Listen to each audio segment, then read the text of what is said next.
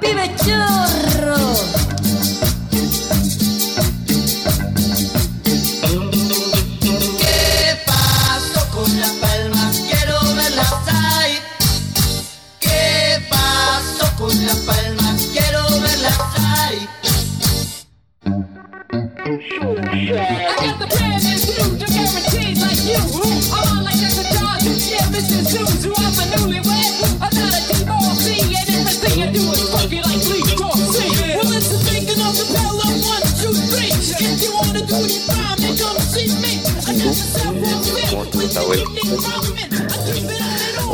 Buscar una sala para meterme. Ya, pues, dale, esto está grabando ya. Muy bien, muy bien. Oye, nuevo capítulo de Teóricos del Trail. Sí, en esta ocasión estamos los dos solos, Mari. Eh, Mariano ahí con las estrellas corriendo en Colombia. Yo, yo tenía entendido que tenía cita con el lutólogo. Fonoaudiólogo parece que era, fonoaudiólogo. Ah, fue un audiólogo. Eh, No sé cómo esto que se, se tiene que levantar de noche a- al baño. A las 3 de la mañana. A las tres de la mañana. No, no se levanta, no se levanta a entrenar, se levanta a mear, básicamente. Necesito una vacinica ahí, papagayo, como decía. Pero, Largo- larga espera tuvimos, eh, fueron varios meses sí, sin pues ciclar. está bien, es un periodo de vacaciones prolongado, pero a veces es necesario. Además que eh, tampoco en, la- en el verano pasa mucho, entonces... Eh, Como que recién ahora está empezando todo, ahí de- con las ya- cargas más interesantes. Ya volvió todo el ruedo ya. Muy. Pero eh, lo que nos convoca es porque en esta ocasión tenemos un, un invitado. Invitado especial, gracias a nuestro amigo Mauricio Pagliacci. Ah, hizo las gestiones. Mauri, Mauri hizo ahí gran parte de las gestiones. Eh, Mauri de Trail Run Argentina. Trail Run. Argentina, arroba Trail Run Argentina. no lo sé todas las cuentas. Pero Tiene, tiene como mil cuentas. Mil cuentas. La cuenta de los amigos, la cuenta de todos. Sí, de los ex amigos. Pero bien. Eh, ahí estuvimos, claro, pues tuvo un invitado especial nuestro nuestro amigo Mariano. Porque eh, Mariano fue a Colombia, bueno, en Colombia fue a Cali a correr Claro. eh, la carrera Pacific Trail. Y en esa ocasión, bueno, Pacific Trail, una carrera que lleva un- unos cuantos años en el, en el calendario de Colombia. Ya. Pero eh, toda esa carrera de Colombia como que va cambiando de locación. Ah, un estilo el Siempre, cruce. siempre, sí, claro, sí, pero no, no sé si por motivación propia, sino que más que nada por de permiso. Pero siempre se hace como en el sector del lago Calima, un lago que está ahí como al norte de Cali, y que va eh, es, un- es una carrera importante del calendario. Entonces, generalmente la, la gente va, va a correrla como primer desafío de- del año de cara a, a, a sus otras carreras. Pero igual es un desafío fue- importante. po. Igual tenía sus 60k, 60 Sí, 60K. sí, además que es organizado por, por Elkin, que, que es un clásico director de carrera de, de Colombia, casi todas las carreras buenas las organiza él. Así que yo, yo creo que, bueno, y, y por lo que comentaba Mariano, salió todo bien. Eh, además que le, le agregaron quizá un, un componente de espectacularidad con mucho fuego artificial, muchas luces, Mucho barro con- también. mucho barro, mucho barro. Eh, y con la invitación de nuestro nuestro cuarto teórico en el capítulo de hoy. En esta oportunidad, sí. Vamos, vamos a escuchar un poco la, la entrevista. Bueno, escuchemos la entera, no. La, la entrevista que hizo Mariano con, ¿cómo, cómo se llama nuestro hombre? Depa Runner. Depa. Depa, el Ah, querido. Depa. Bueno, yo creo que casi todo el mundo lo conoce como un speaker de las carreras, eh, la persona que está ahí en, en la meta, en la largada, animando a, a todos los corredores. Pero Sí. obviamente no es solo eso, hay muchos más temas y que Mariano lo, lo profundiza en, en la entrevista. Una entrevista muy al estilo teórico. Muy decido teórico, sí. Ya, pues, estamos hablando. que bueno, vamos. vamos, vamos con, con la entrevista por último. Ahora es cuando hago silencio para que Mariano haga el corte y voy a cortar la llama. Vamos a ver qué, qué, sa- qué sale de todo esto. Venga, va. ¿Sí? A ver, lo primero, no te voy a preguntar de, de la arriba arriba, todo eso, todos los lugares comunes, me vi todas las entrevistas, no te vamos a preguntar nada de eso. Me encanta evitar los lugares comunes. Lo primero, llegaste acá a Colombia, tenías el formulario de inmigración, dice Sí. profesión. Sí, ¿Qué pusiste? es verdad, cuando eso no, pongo periodista. Periodista. Sí. Ok, esa es como Como que no soy periodista, ¿eh? Quiere decir que yo no pretendo en ningún momento, trabajo en periodismo, pero no soy periodista, no soy de- periodista. de, carrera y nunca he dicho que, que sea periodista y no me gustan los intrusismos. Entonces, pero bueno, sí que es verdad que llevo trabajando en prensa especializada desde el 2005. Hace, hace rato. Entonces, que ya van para 14 años, así que me, me considero, Oficio, me un considero oficio. un oficio, efectivamente, oficio. y me hubiera de verdad encan- encantado ser periodista. Y además lo digo desde muy pequeño, porque no sé si vosotros en Argentina teníais una serie o visteis una serie de, de las series que había antiguamente, nada que ver con Netflix y con HBO, eran series más modestas, era una serie que se llamaba Lou Grant. Lura, no. Lou Grant era un periodista. Mirá que en España tiene otro nombre las series. No, puede ser, pero Lou Grant era el nombre del periodista y era el, eh, el director de una redacción de un periódico en Estados Que Unidos. sos director. Vos Yo sos soy el director, sí, efectivamente, de, No, de la director. Pero bueno, es fácil ser director de, de una revista como, como Trail Run porque eh, no, hay un, no hay un escalafón. Es decir, yo soy el director, mi compañero Dani Sanabria es el redactor Ajá. y se acabó el equipo. Con lo cual es fácil, tenemos un equipo de maquetadores, nos echa una mano nuestra compañera Elena Muro, que es la directora de, de Oxígeno, y el resto, Y el resto, eh, nos lo guisamos y nos lo comemos entre nosotros y nuestros colaboradores, que es importantísimo, ¿eh? los Los artistas invitados. Los artistas invitados. De- en, en un punto determinado, obviamente hace tiempo, antes de hacer lo que hacías, ¿qué hacías? Ah, te voy a sorprender, te voy a sorprender. Te dije que no era de lugares sorprender. Yo tampoco soy tío de lugares comunes. Eh, yo de formación soy eh, por universitario eh, y me, me gradué en logopedia. Creo ¿Qué que vosotros lo llamáis eh, ortofonista. No. ¿Ortofonista? Ortof- eh, eh, sí, Foniatra. foniatra. ¿Foniatra? Para enseñar a la gente a hablar, que tienen problemas. Sí, de- sí. Entonces yo me, me licencié por la Facultad de Medicina de mi ciudad, de Valladolid, como logopeda. Eh, no estuve, digamos, que mucho tiempo ejerciendo. Ejerciendo. No, estuve Pero, o sea, te- tenés tu carrera Sí, formal. sí, sí, sí, sí, tengo mi carrera estudiaste... Estudié en la Facultad de Medicina la, la diplomatura de, de logopedia y bueno, ahí estuve. Y luego eh, todavía vamos a darle otro giro más al, al asunto. Sabía que había el de Eh, todos tenemos un pasado. Y yo estuve durante muchos años trabajando en la empresa de llantas. Michelin. Yo estuve en Michelin desde el año ¿Y 90. qué hacías con las cubiertas, con los Comercial, estaba de Vendedor. comercial, de vendedor y luego de formador en un centro de formación. ¿Y qué ibas a los lugares donde cambia y le vendía? Ahora, ¿qué tal? Mira, la llanta para el carro, la para el auto. Yo me dedicaba a las motos. Motos. Motos, ciclomotores, bicicletas, a los vehículos de dos ruedas. Y Pero vendías poco. Mejor Sí, no, vendía mejor con cuatro ruedas. vendía la mitad que mis compañeros de cuatro. Ya no te digo si me comparo con los de camión, ¿no? No, pero me gustaba mucho eh, porque me estuve dos años ahí, luego me dediqué a la formación dentro de Michelin, al departamento de formación y estuve cinco años en el departamento de formación. ¿Qué edad tenés? Ahora voy a cumplir 48 años. 1971. Gran año donde nacimos nosotros. Eh, otro del Nosotros del 71, 71. no podía ser de otra manera, eres un tío majo, yo Listo, listo, listo. Somos unos supervivientes. ¿Sales? En un momento determinado también empezaste, bueno, está la famosa anécdota que estabas ahí en una carrera y agarraste el micrófono y te dijeron Sí, sí, otro. Eso Esa queda fue. ahí. Y a partir de ahí tuviste una cantidad innumerable de salidas y llegadas. Y un poquito quiero andar en eso. Salidas. ¿Ok? Obviamente hiciste ahí tu, tu propio, este, tu propia marca, Sí. pero sé también que te gusta mucho la música. Sí. Sí. Entonces, por un lado tenemos UTMB, Sí. que salimos con Conquista del Paraíso, Sí. que se llama, de Vangelis. Sí, Vangelis. Y tenemos acá los latinos que salimos a todo ACC. Sí.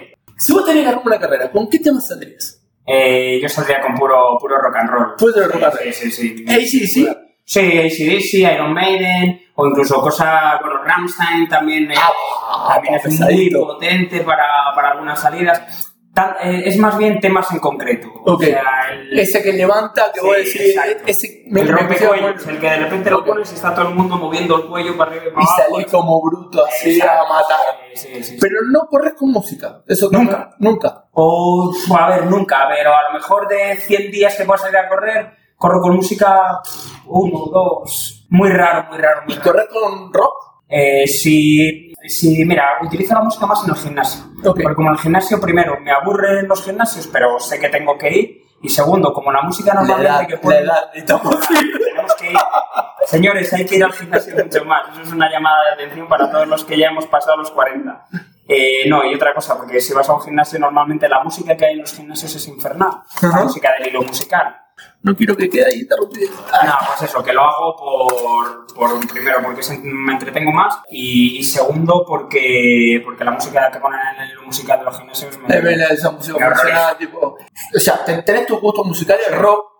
¿Conoces eh, eh, ritmos musicales de Sudamérica? Claro, claro, claro. Ok, claro. entonces vamos a hacer una pregunta. Venga, va, vamos a ver. Argentina. Sí, Argentina. Sí. ¿Cumbia villera o cuarteto?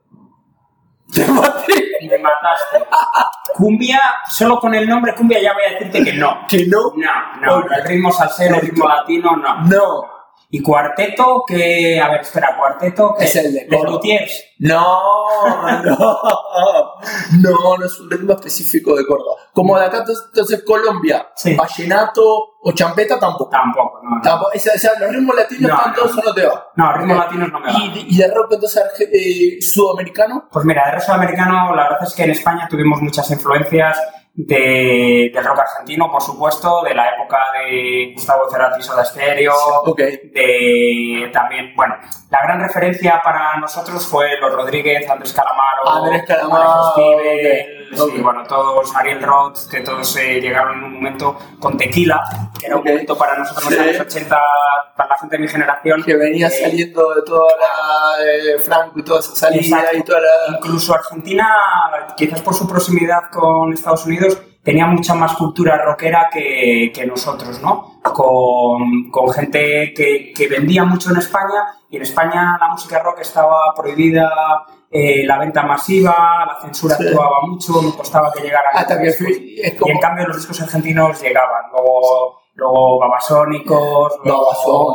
Divididos... eh, Conozco eh, a, a, un, a, a Marcelo lo hice sufrir 100 millas todo con babasónico. No han sabes. vuelto Babasónicos, por Sí, cierto, han tocan en. España estos y, tema- con un discazo. Sí, no lo, no lo he escuchado, pero bueno, por ahí van mis, mis Por ahí, tenés una pinta rockero. Sí. Sos una de esas. una de- Me. Me- Si tendrías que.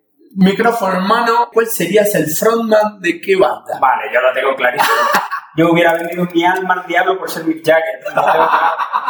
Me hubiera metido verdad. todas las drogas del mundo, hubiera follado con todos los tíos y con todas las tías del Sexo, mundo. droga y rock and roll. Sexo, Y a los 70 años seguiría recorriendo escenarios. Ese tío es un genio. ¿eh? Aparte que hay que decirlo que fue uno de los primeros frontman, uno de los primeros eh, héroes de, de la música que tuvo su propio entrenador personal y que dedicó mucho, Muy mucho ah, para, tiempo a- a pararse un poco, pues si no, no hubieran muerto. ¿Cuál es la carrera que decís, wow, esta gente sabe salir? O sea, sin duda alguna por todo lo que todo lo que rodea a esa salida a UTMB. UTMB. La salida a UTMB es incomparable. Por la cantidad de gente que hay en Chamonix, por el entorno que, que tienes allí, porque la salida a las 6 de la tarde... eh, Está toda la gente, el la gente, tenés todos esos claro. dos, tres kilómetros. Sí, sí, sí. Y es una salida muy internacional. A mí me gusta, me gusta que las cosas sean muy globales, ¿no? Eh, Mamita, ese line-up todos los años. Joder. Esa es la, la salida la salida por excelencia, ¿no? Para mí es la, bueno, la que más te pone los pelos de punta. Y ahí tenés público. Y vos animaste distintos tipos de público en Sí. distintas partes del mundo. Sí. ¿Ok? Sí. ¿Cuáles son los más fríos, los más calientes? Aquí decís, ¿qué le pasa a esto? Están Sí. todos muertos, vos gritando ahí como. Pues mira, eh, No, no, no escucha a nadie, eh, tranquilo. no, no, no. No, no me importa. Ya a edades tú ya sabes que importa muy poco quién esté escuchando y lo que decimos lo decimos con, con, con conocimiento de causa. Mira, el público, de, el público francés es muy difícil. Muy difícil. Eh, conectar quizás también un poco por, Por el, el idioma, pero no, no tanto. Tú les ves también a, a los speakers de, de Francia, de UTMB, y llevan un rollo total, totalmente diferente. Por cómo se Menos show. comunica. Sí, menos show. Nosotros somos más. Somos más show totalmente. Luego, pues no sé, también otra en cuanto a líneas, en cuanto a líneas de salida, por ejemplo aquí en Latinoamérica, en Sí. Colombia, se, se está muy a gusto también, ¿eh? Esto es un Esto me completamente aquí es, es un show total, es una fiesta. Lo vamos a ver mañana. Ahí Ah, cuando- vas a ver, yo me llevé una sorpresa agradable. Corriste, corriste en Argentina. ¿Tú- ¿Cómo carrera corriste en Sudamérica? Sí, sí, sí, corrí en Corriste en Sudamérica. Sudamérica. Mira, corrí en Argentina, la última que he corrido en Argentina, bueno, la primera que corrí en el 2007 fue el K42 de la Cultura. Vine en el 2007 a correr el K, carrera la, la larga, la del K42, quedé quinto en aquella edición que ganó Gustavo eh, Reyes. Usted es bueno, ¿eh? Sí, gané de viejos, gané de abuelos, ya, porque No. ya era Categoría mayor. Eh, luego volví otro año, corrí también la carrera, la carrera corta.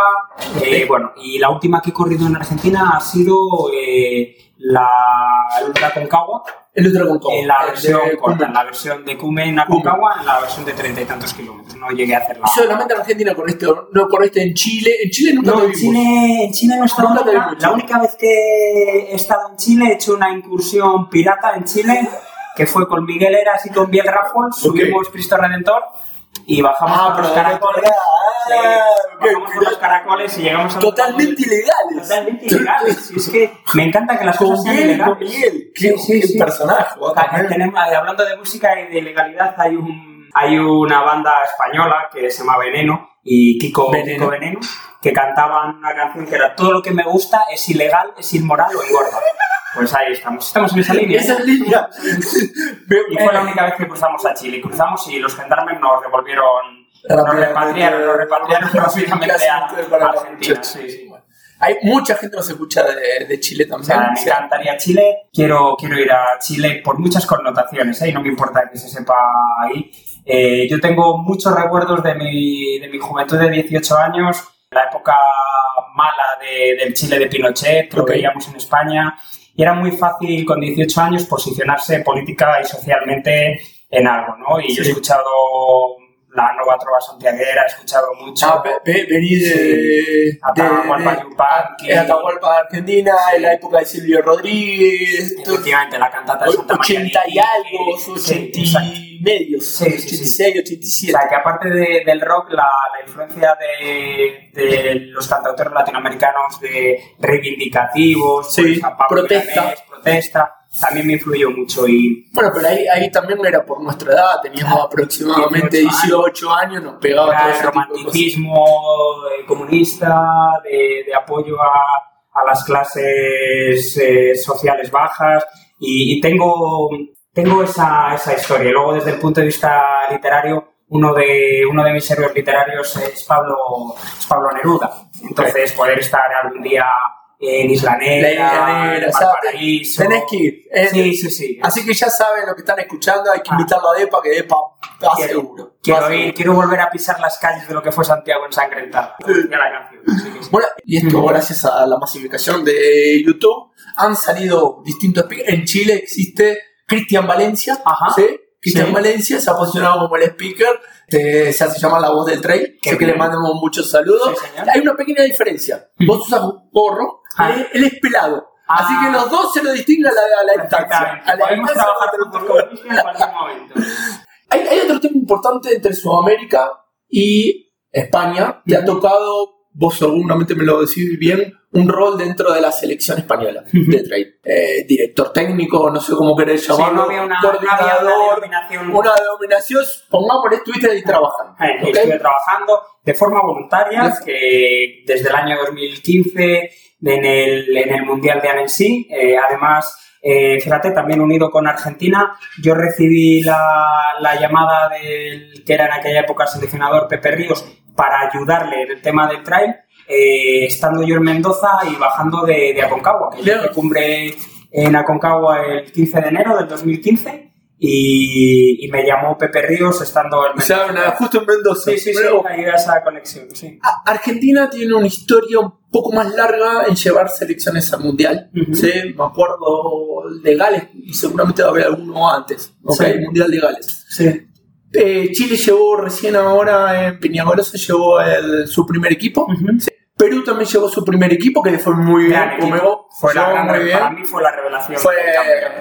Llevó un gran Con equipo con. Emerson y, y Remigio. Eh, Remigio Guamán, Ángel. ¿Cómo se llama el chiquito este que ah, estuvo delante de todos? Bueno, ya, Ah, ya, ya nos vamos a acordar. Colombia no tiene selección, teniendo grandes exponentes, Exacto. porque no tenía, porque talento hay. Sí, sí, sí, hay. Tiene un- entonces, y por otro lado, cuando ves ahí, ves España, Francia, Estados Unidos, siempre ahí, ya vamos a hablar de Estados Unidos y de. Europa. desde el punto de vista de selecciones, ¿qué crees que fue el gran aporte que ha tenido este, estos mundiales? ¿Y por qué hay tanta diferencia entre Europa y Sudamérica? Bueno, pero la diferencia entre Europa y Sudamérica yo creo que no solo desde el punto de vista deportivo, ¿no? Es, es todo, es en concepción de la vida, es también eh, a nivel político, a nivel, a nivel social, a nivel recursos también. Sois unos países enormes, impresionantes, con muchísimos recursos, pero en algunos casos eh, quizás con algún déficit en la gestión de los recursos o con alguna, eh, digamos, desequilibrio, ¿no? Hay muchos recursos, No pero no están bien repartidos. Epa, no es un tema de talento de genes. Bueno, yo creo, De- de- yo creo que es un tema de trabajo. Como decimos, eh, como dice Matías, es de raza.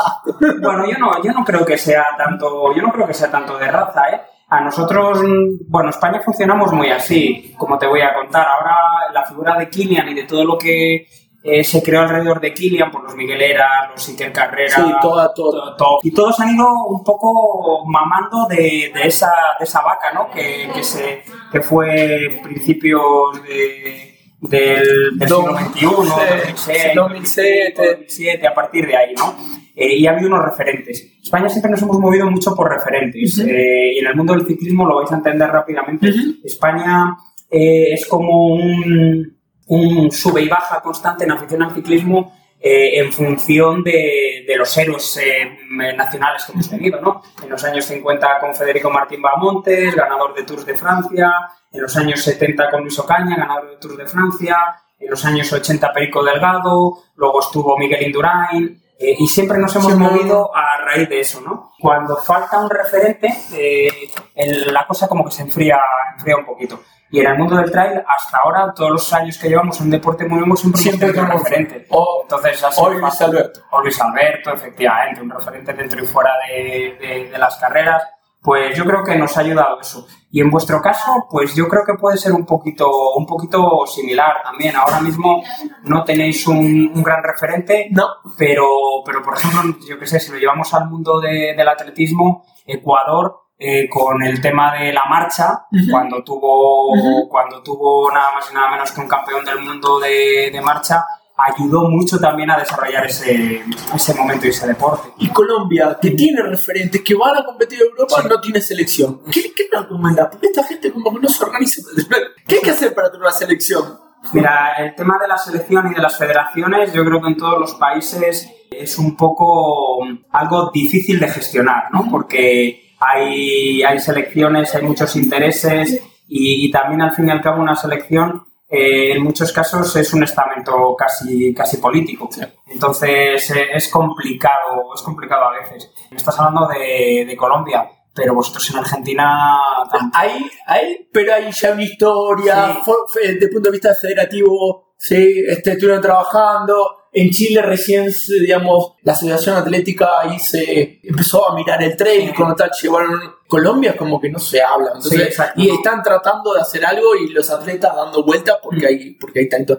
Contaste algo, comentaste ahí algo que, que, que dijiste que es complicado la selección. Y Sí. la verdad que estuviste trabajando, yo digo, esto es como estar dentro del camarín del Barcelona, está lleno de estrellas, Sí. de Real Madrid, etcétera. Estás de, ¿cómo es ese camarín? Sí, antes de hombre, de chica, sí, antes de la selección donde los tenés, ah, son una bestia. Es, es una gozada porque tú hablas del Madrid, hablas del Barcelona, hablas de los grandes clubes de fútbol y de los grandes deportistas. Y aquí en la selección española, pues podíamos tener a Messi, a Ronaldo, eh, a los mejores ahí también, igual en chicas, y no hubo nunca, no hubo nunca ninguna, ningún roce, ningún problema. Y fíjate que en dos años tuvimos campeón y subcampeón del mundo. Totalmente, tremendo, tremendo. y tremendo trabajo con un Pablo Villa también que siempre estuvo dando, dando la cara y en ningún momento ha habido nada fuera de la cancha, hombre, dentro de la cancha, como decís ahí, dentro de,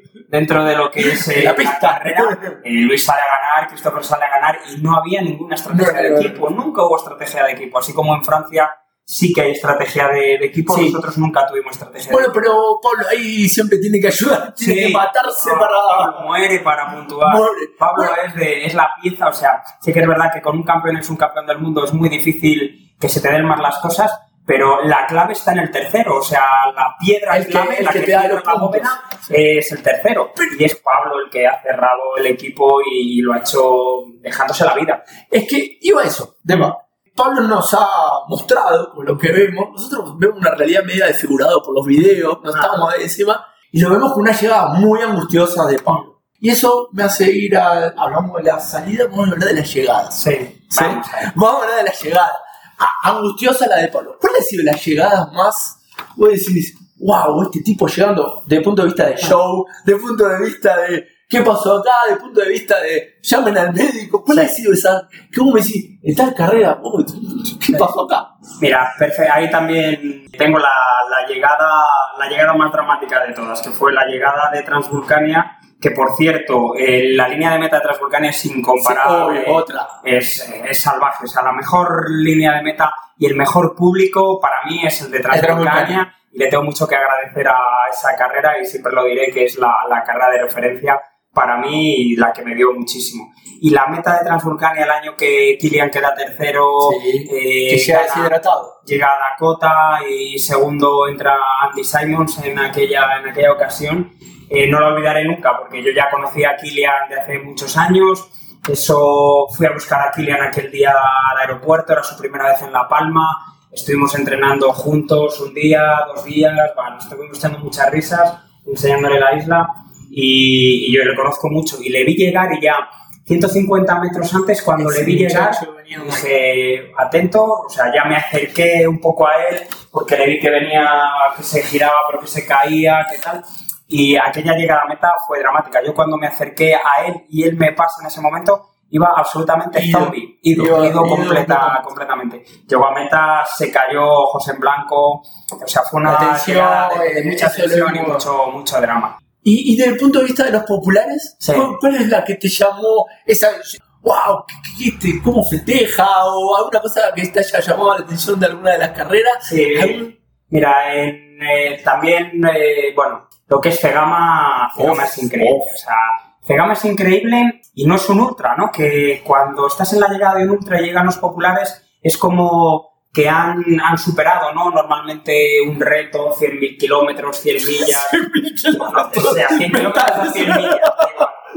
Pero, pero Cegama es el hecho de cuando llega alguien a meta, un popular de los que llegan los últimos, y ven la que hay montada en, en Cegama, y muchas veces lo han visto tantas veces en vídeo, han visto esa llegada, que es súper, súper eh, emocionante, ¿no? Es como, eh, yo qué sé, para los argentinos, pues puede ser meter un gol en la bombonera, o, Eh, te o puedo salir a asegurar jugar a la bombonera Sí. y ponerte en el medio del campo y que aplauda a todo el mundo, pues eso yo creo que, que eso es único. O dar una vuelta eh, en el nido de Pekín eh, después de que Usain Bolt haya batido el récord de 200 metros. Ese- eh, eh, esa Y energía, esa energía. y la gente emocionante. etc. ¿Cuántos casamientos?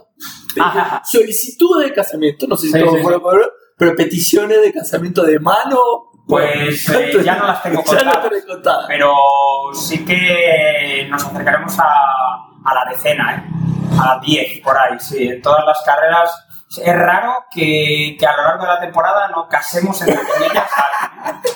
Sí, sí, que yo lo digo muchas veces en plan, en plan broma, ¿no? Porque llegan a meta, tenemos todo, a veces ya, tenemos eh, ya el show montado, eh, porque vienen los amigos del... Y te avisan. Oye, va a venir, ¿cuál es la canción favorita? Le ponemos la canción Ah, favorita. ah, pará, esto, Sí, ya, ya- ya ya- ya hay una producción. no Sí, es una producción, no sé si él o ella se pone de rodillas, saca el anillo, él o ella se, se pone a llorar. Y yo siempre digo en el micro, digo, ten cuidado ahora con lo que contestes, digo, porque vienes de correr 100 kilómetros o 100 millas y la sangre no te llega bien al cerebro, ¿eh? O sea que y todos han dicho que sí, todos y todas han dicho No que sí. sabemos si se casaron después, Algunos- pero por lo menos. me consta que se han que se casado, han casado. y seguro que son felices. ¿Y vos te vas a casar? No, nunca. No. no, no, nunca. No. Fíjate, yo no, no estoy casado y no, no, me, no tengo en, viso, en, en vistas casarme, no sé si me casaré, pero no tengo. Anda viajando Sí, muy nómada. Sí, sí, bien, una vida de rock and rollero. Sí, una vida de rock and rollero, pero... Así, amor libre, este... Bueno, el amor libre tampoco, ¿eh? No, no, no, no, tampoco, tampoco, tampoco tanto. Si al final soy un romántico. Un o sea, que no romántico. hay... Todos no hay somos un romántico. No hay todavía un alma y un corazón que, que me haya logrado conquistar. Vamos, entonces, tenés una historia, además como corredor, tenés una historia donde te vemos en, en, en cemento, en asfalto, Sí, y sí. también en tren. Hace rato que no corres en tren.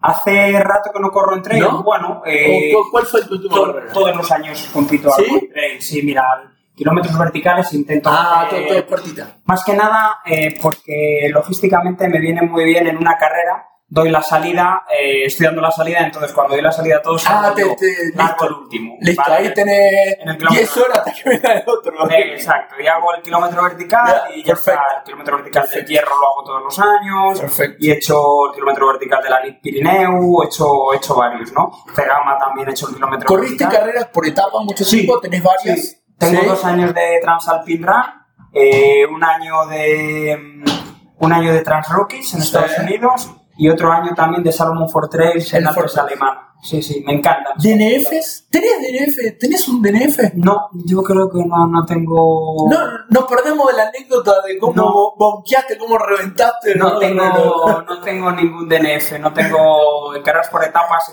he terminado siempre y en carreras así tampoco. Y todos los años suelo hacer algún trail. El año pasado estuve en una en Asturias en Puerta de Muniellos, que este año repito también. Ya. Sábado por la tarde y domingo por la mañana. El año pasado estuve en Grecia, en Zagori, también en una de 55 kilómetros. No entreno. Ah, ok, bien. Sí, no entreno, ¿eh? El fondo lo hago con la bici y, poco... No, no hace poco- nada. Y, y sí te vemos en calle. Por lo Sí. menos por lo que se ve, se ve.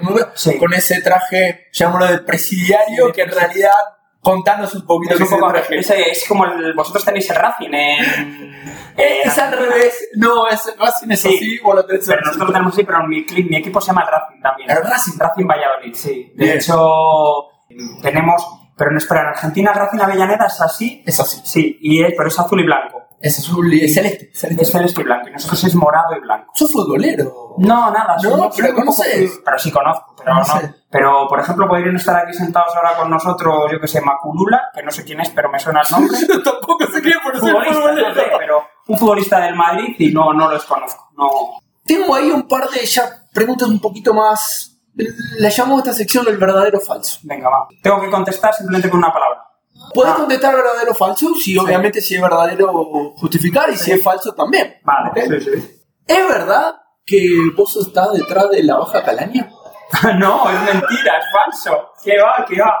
¿Qué va? Todo el mundo piensa que vos estás detrás. No, son amigos, amigos conocidos, Uh. eh, y que O sea, los conocéis todos, además. Los estás mandando al frente. No, porque la, la Baja Calaña sí que es verdad que son amigos y son amigos conocidos dentro del mundo del trail, son eh, corredores de trail eh, importantes y, y no, me gustaba me gustaba lo que hacía y mira, a mí la Baja Calaña me daba, me daba caña a veces, ¿eh? Sí, también a mí y al equipo, al equipo Nike, al Walter No, no, no, no, to- todos pasan. todos Todos pasan, pasan. pero no, no tenía, los conozco a todos y son muy buena gente. A pesar de eso, A pesar de a pesar de eso, son muy buena gente. Que- Ahí está. pero es no. el sticker más buscado. En el Sí. Sticker más buscado. Pero, pero no, no, no tengo nada que ver con ello. Pero hay, hay Me hubiera encantado, ¿eh? Porque son muy inteligentes en algunas de las en algunas de las publicaciones que le mandas por, eh, por mensaje directo, le mandas alguna. alguna alguna vez hemos sido dealers, los dealers de la no. ya sabes, ya sabes de Falso, dónde sale la falso. Falso, falso, falso. No, es verdad. Eso es falso. no, es verdad. Pero sí hay, eh, llamémoslo, una, una ironía, no sé si es poner la palabra correcta, una ironía fuerte en el trail, ¿no? Sí. Acerca de, se me ocurre la Baja Calaña, se me ocurre Ultra Running Memes, ¿sí? que también hace cosas muy, muy divertidas, Sí. ¿sí? ¿Por qué tenemos esa cosa, por un lado, esa cosa exitista y por otro lado esta cosa irónica? ¿Cómo- por- qué, qué nos pasa? Bueno, como, como, como comunidad, porque no creo que pase en otros deportes. No, pero ¿sabes por qué? Yo creo que, eh, primero, por dos cosas. Yo creo que el trail es un deporte moderno que ha nacido un poco a, a la sombra de las, de las Redes sociales, de las tecnologías.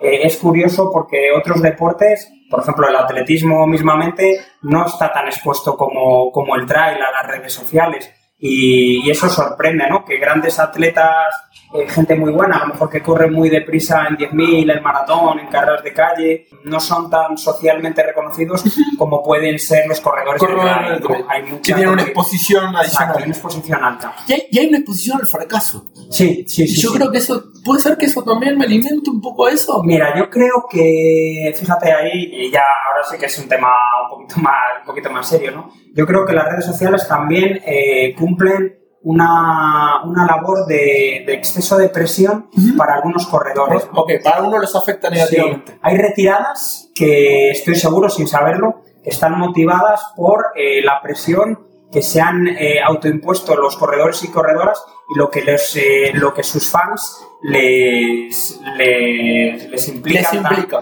antes de la carrera. Es lo típico de correr. Vengo aquí a Colombia a correr 63 kilómetros. Y tienes tiene 150 que- comentarios, crack, que lo vas a hacer de puta madre. Y si no te el fue mejor. Y en el momento, en el kilómetro 30, eh, estás destrozado humanamente. eh, todos tenemos ese momento y en lugar de, de ser primero vas a ser cuarto y dices, hostia, es que no puedo más. Y la llamada divina esto. Vamos ahora. No chiste, está la iglesia al lado. Sí, sí, Está está la iglesia está la iglesia al lado de los adventistas. Los adventistas del séptimo día son, ¿eh? De la marinera. Así, así es cuando, cuando estás bonqueando, Sí. escuchas la voz divina Sí, no. que te está llamando. La luz, eres el nuevo, Hemos el nuevo. Saulo convertido en San Pablo, derivado del caballo. Vamos, vamos a otra pregunta, vamos a otra pregunta verdadero eh, falso. ¿Es verdad que el afamado gorro de Depa es made en China? Es verdad. ¡No! Sí, sí, sí. Bueno, el gorro tiene, sí, el gorro tiene una historia, ¿eh? También, porque el gorro lo compré en Estados Unidos. Por cierto, el gorro lo he jubilado ya. Bien, Lo ah, o, sea, o sea, está el gorro jubilado y está otro nuevo gorro. Sí, sí, sí, sí, Hay, Sí. Otros nuevos, hay otros nuevos gorros. Que ahora me he hecho con una colección de gorros porque mucha gente voy a los sitios y me regala gorros. De hecho, aquí Ah, en Colombia tengo un gorro que es el gorro típico colombiano, que es, Es el volteado. así como el cafetero, el gorro Sí, cafetero. que llevaba también Gabriel García Márquez y me hace especial ilusión por eso también. Y siempre lo uso aquí. De hecho, ya no viaje a España, lo dejo aquí en Colombia y lo recupero. Y lo recupera, te, te lo, te lo hubo alguno Sí, de estos guardan te lo aquí, guardan acá y se traje aquí el gorro, viene acá. En, una caja de cristal Aquí está. lo dejo en el hotel y aquí lo tengo al año siguiente. Y, y el sombrero ese, que el primero, el original, me lo compré en Estados Unidos, es verdad, cuando estuve en la Trans Rookies Run. Eh, y era Rob Clark, en aquella época tampoco era tan conocido, y Rob corrió aquella carrera. Y Rob siempre, después de, después de la carrera, ganaba, iba con Obvio, pareja con otra persona y ganaba siempre, y se ponía el gorro, ¿no? Ok. Y hice muy buen rollo con, con Rob y cuando terminó la carrera le dije, oye Rob, ¿dónde puedo comprarme un gorro como eso? Y me dijo dónde lo podía comprar y lo compré en Moab. En Moa, en en el, en el parque. Sí, en, allí en, según, eh, en un puesto que había por allí y me lo compré todo orgulloso. eh, pasé- Como vos dijiste, es el gorro del Sí. parque de Moab y no sé cuánto. y. Y cuando- cuando vi ponía Matic. Evidentemente. Al final todo es Matic. Tenés un container ahora de, de, de sombrero. gorro para el sombrero. Y ese sombrero está jubilado y lo tiene una asociación benéfica y se lo he dado para ellos para que hagan con él lo que quieran, si lo quieren subastar o lo que quieran. En ese gorro tengo fotos y tengo documentos gráficos, se lo han puesto todos los grandes corredores del sí, mundo. así es, así Así es, que todos no. ha pasado. Ha pasado, todos han pasado Todos han recibido, han visto de lejos, Sí, este, en forma nítida o borrosa, como quieran, el, el gorro de. La última pregunta, verdadero o falso. ¿Es verdad que nunca corriste unas 100 millas? Es verdad que nunca Uh. corrí una, una- Y no me encuentro preparado no- para correr. Lo máximo que corrí seguido en el 2009 fue la CCC, La que CCC. fue el primer año que fueron 100 kilómetros. Luego por etapas sí que es verdad que he corrido lo que, lo que te he dicho, pero nunca he corrido 100 millas y no me encuentro, no me he encontrado nunca preparado psicológicamente para, para esas 100 millas. Psicológicamente. Sí, sí que es verdad que si hiciera 100 millas, me gustaría, eh, si me dieran a elegir ahora mismo, en 100 millas me gustaría hacer Boston States. Pequeña carrera. Por-. Pero hay que por juntar los Beyoncé. puntos, hay que Sí, exacto, exacto. Apurate, porque Gordy ya está. En cualquier sí, momento sí. se. Pero a Gordy lo conozco personalmente. De hecho, le hice una entrevista, le hice una entrevista también cuando estuve en la Trans Rookies. Corría con Gordy y todo. Él iba con otro amigo suyo, Claro, sí, ya, mayores. iba pero era Gordy Ansley, ¿no? Decir, hostia, aquí empezó todo, este tío. Y me acuerdo perfectamente, el tío es un tío muy grandón. Y estar en la línea de salida, o sea, ya esperando prácticamente en los dos últimos minutos, y estar él comiéndose un plato de frijoles con así, con una cuchara, comiendo Con los pantaloncitos cortos, Eh, De que soy el puto amo de esta mierda. Yo, yo fui, yo, yo, Yo creé todo esto. señor, pues me gustaría correr Western States. No es que no me guste UTMB, lo que pasa es que UTMB he ido tantas veces, conozco la zona que quizás Western es como un poco más mítica. Y tu respuesta me une con la pregunta que creo que todos nos hacemos es la diferencia que hay en el trail de Estados Unidos, trail de Europa. A nivel, cuando hablo de Europa, generalmente le gana a Estados Unidos en la carrera de Estados Unidos, al revés no sucede, vienen años tratando de ganar el UTMB y esta vez sí van a hacer, Sí. esta vez sí, y, No. y revientan ahí como... Oye, algún día lo harán, ¿eh? Algún día lo harán. algún día lo harán. Algún día lo Estoy, estoy seguro que algún día lo harán los que, los que están ahora, los, los Zach Miller o los Jim Wansley. Además, yo creo que sería bueno para el deporte que, que lo hicieran, ¿eh? Eh, Sería bueno para... Pero por otro lado, Luis, Luis Alberto, Eh. más de una vez dijo, nunca voy a correr en Estados Unidos. O sea, pensando Sí. en que es como una figura casi emblemática Sí. de- del del trail de Europa, dijo, no me gusta, no quiere ir a... Pero ya corrió, Luis ya corrió, Estados Unidos corrió... Lo escuché que de de. Root. Ah, de Root, pero lo escuché que de Western, por ejemplo, no, quería ir. no, no. En, en Western. Claro, es, es mucha exposición, ¿eh? Correr en Western un tío como Luis, que ha sido tantas veces campeón del Sí. mundo, que es una referencia, y probablemente Western no sería una carrera para Luis, a pesar de ser A un tío pesar rápido, de digo rápido. Pero es que hay que ser muy, muy rápido para estar moviéndote en las 14 horas que se mueven ellos en, en Western. Hay que ser... Hay que ser un gran atleta, además de, de montañero, ¿eh? Y ahí está Jim con el récord. Sí. Y, y- Pero, pero ¿qué? hay una diferencia de entrenamiento, de nuevo, de genética, de terrenos. ¿Por qué se da esto de que unos son mon- montañeros y otros son más eh, pisters, sí, corredores? ¿sí? Bueno, pues, a ver, ¿Qué- yo lo, lo- lo ves así? como Sí. como Mira, eh, yo creo que hay dos hechos diferenciales en las montañas de las rocosas en Estados Unidos frente a Europa. La primera es la altitud. O sea, estamos hablando de, de carreras que, que están por encima de los 3.000 metros. O sea que para cualquier europeo es complicado, es muy de- complicado. de adaptarse. Y para los españoles también. O sea, la, la montaña más alta que tenemos nosotros son 3.718 metros. eh, que está en Canarias, Sí. pero que luego normalmente es muy difícil, muy, muy, muy difícil poder entrenar por encima de 2.000 metros de forma constante, ¿no? En cambio, tú tienes allí en Colorado pueblos que, que están por encima de 2.500 metros. Bueno, ya- Hard Rock tiene Hard Rock. una altura en Leadville. Leadville, fíjate, Leadville, estamos hablando de, de 3.000, 3.500, 3.000, de 3.000, 4.000. Sí. Sí. Entonces ese es el primer hecho. Y luego, segundo, es que es muy pistero, muy de correr, eh, y los corredores norteamericanos llevan los ritmos endiablados, ¿eh? Son corredores que, que corren mucho en calle. Max King tiene 2 horas 14 en maratón. Tremendo, tremendo Sage maratón. 2 horas 16. Hubo, hubo toda una polémica con Mackin, eh, el- el- los 21 de Jim, eh, Ah. a ver quién era más rápido. son muy rápidos. Entonces, eh, un Luis Alberto allí tiene mucho que perder y poco que ganar. O sea, si gana, dirían, ah, qué bien, claro, Luis Alberto es campeón del mundo, ha ganado. Si queda quinto o sexto, dirían, joder, pero ¿qué pasa con, con, con- con- con los campeones españoles, Sí, sí, etcétera, etcétera. En cambio, fíjate, una cosa que me gusta de los americanos es su valentía, y por eso te decía que ojalá, ojalá ganen alguna vez UTMB y carreras en Europa, porque me encanta, o sea, son los suicidas, ¿no? El caso de Sarmil Sí, el año pasado, pero en UTMB eh, la gente dice, ya, es que no le salen, es que no corren. Digo, ojo, eh, que Zach Miller ha ganado ya carreras que ganó Mute en Madeira y le metió media hora a Toffol Castañer, o sea, que son gente que ya, ya es buena y algún día les tiene que salir, es que... eh, Un cambio que noté fue, ¿cuándo fue? Tim Frederick en, en Transvulcania, que se pegó un buen bonqueazo, Sí. pero terminó, que es, Sí. algo, que es algo que no hacía no, Tim. Ferris ganó en Transvulcania. Entonces, ¿quién fue? ¿El que bonqueó y después No, fue Tienes razón. Que ha habido, no, siempre termina. No, no, siempre termina, pero fue. Bueno, listo, por ahí me equivoqué yo. No, pero, Hayden Hawks igual. o Hayden Hawks fue el que terminó, el que bonqueó. en el puesto 70. Eso, sí, sí, ese sí, fue Hayden Hawks, Exacto, perdón. sí, sí, sí. Hayden. Eso, eso lo encuentro, lo encuentro muy, muy...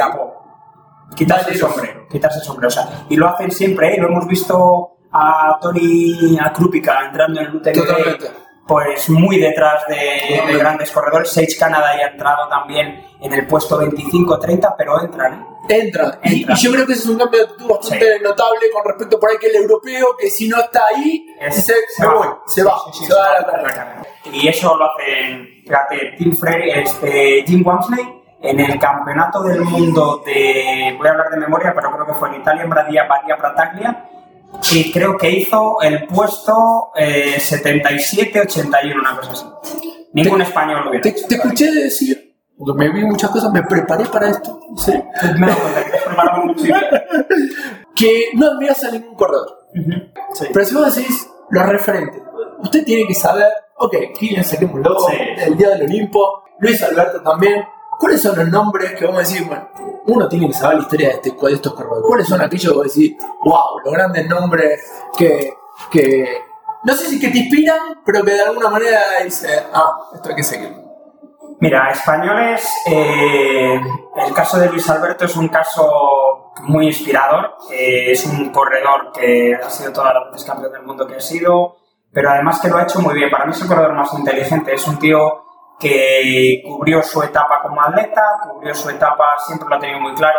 Fue olímpico con el biatlón, eh, luego pasó a las carreras de montaña y, y tardó tiempo en hacer ultras. ¿eh? Ujú. Se, espe- Sí, se especializó en carreras de maratón y llegó al ultra ya de- con, bastante, con bastante edad, ¿no? Para mí es muy, muy inteligente de su, su forma y su planteamiento, ¿no? Y luego hay otra persona que, que es un deportista y un atleta como la Copa del Pino, de un Pino que es eh, Toffol Castañer. Toffol. Toffol tiene 47 años, nunca se le ha ido la Como cabeza. nosotros. Como- Es una pequeña diferencia. Pero no, una pequeña diferencia. pero un poquito más rápido. Pero es un tío que viene del atletismo, es un tío que tiene una hora 7.50 el medio maratón, 2 horas 24 Que sigue maratón. vigente. Y que sigue vigente. ¿eh? Que y sigue que nunca se volvió loco. Él hizo probablemente, bueno, probablemente no, su primer ultra fue Ultra Pirineu, eh, un año que iba a hacer la maratón. Eh, él se había planteado hacer la maratón, no se había planteado en ningún momento hacer el ultra, pero llegaba, llevaba buenas sensaciones y dijo, bueno, pues si, si pensaba retirarse aproximadamente en los 50 kilómetros, pero llevaba buenas sensaciones y iba segundo. Y dijo, ¿qué voy a hacer? Voy a terminar. Y Ah, terminó en el podio y muy bien. Eso ya fue cuando él ya tenía, más, tenía 40 años. Entonces, que para mí es un ejemplo de cómo ha ido cubriendo diferentes etapas y con 47 años todavía sigue vigente. sigue, sigue vigente. Sí, sí. Y, y Toffol de alguna manera vio toda esta evolución que hemos Mm. tenido, vos comentabas, 2006, 2007, de, de- del trail. El cambio más relevante que tuvimos últimamente fue esta, esta asociación entre ITRA y las federaciones de atletismo y el tema del mundial. ¿Para dónde vamos? Joder, ya me gustaría, ya me gustaría saber para dónde vamos para...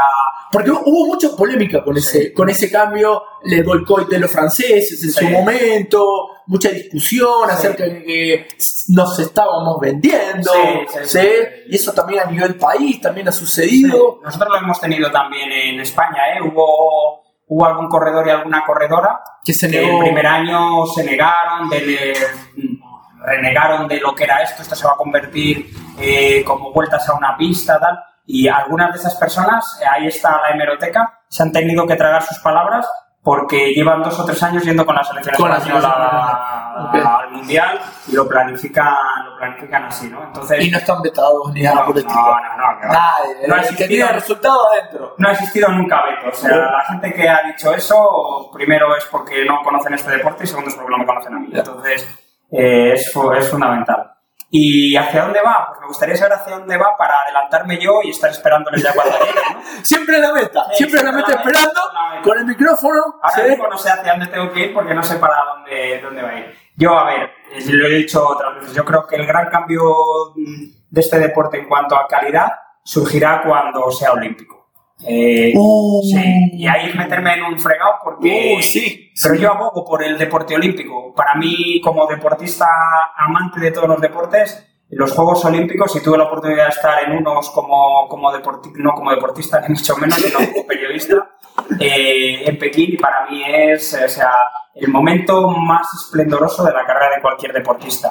Y Colgarse una medalla. una medalla, participar, estar, estar viviendo en la Villa Olímpica. todo Dentro de lo que el amateurismo le permite. Exacto, sí, sí, sí. El amateur, el amateurismo fundamental.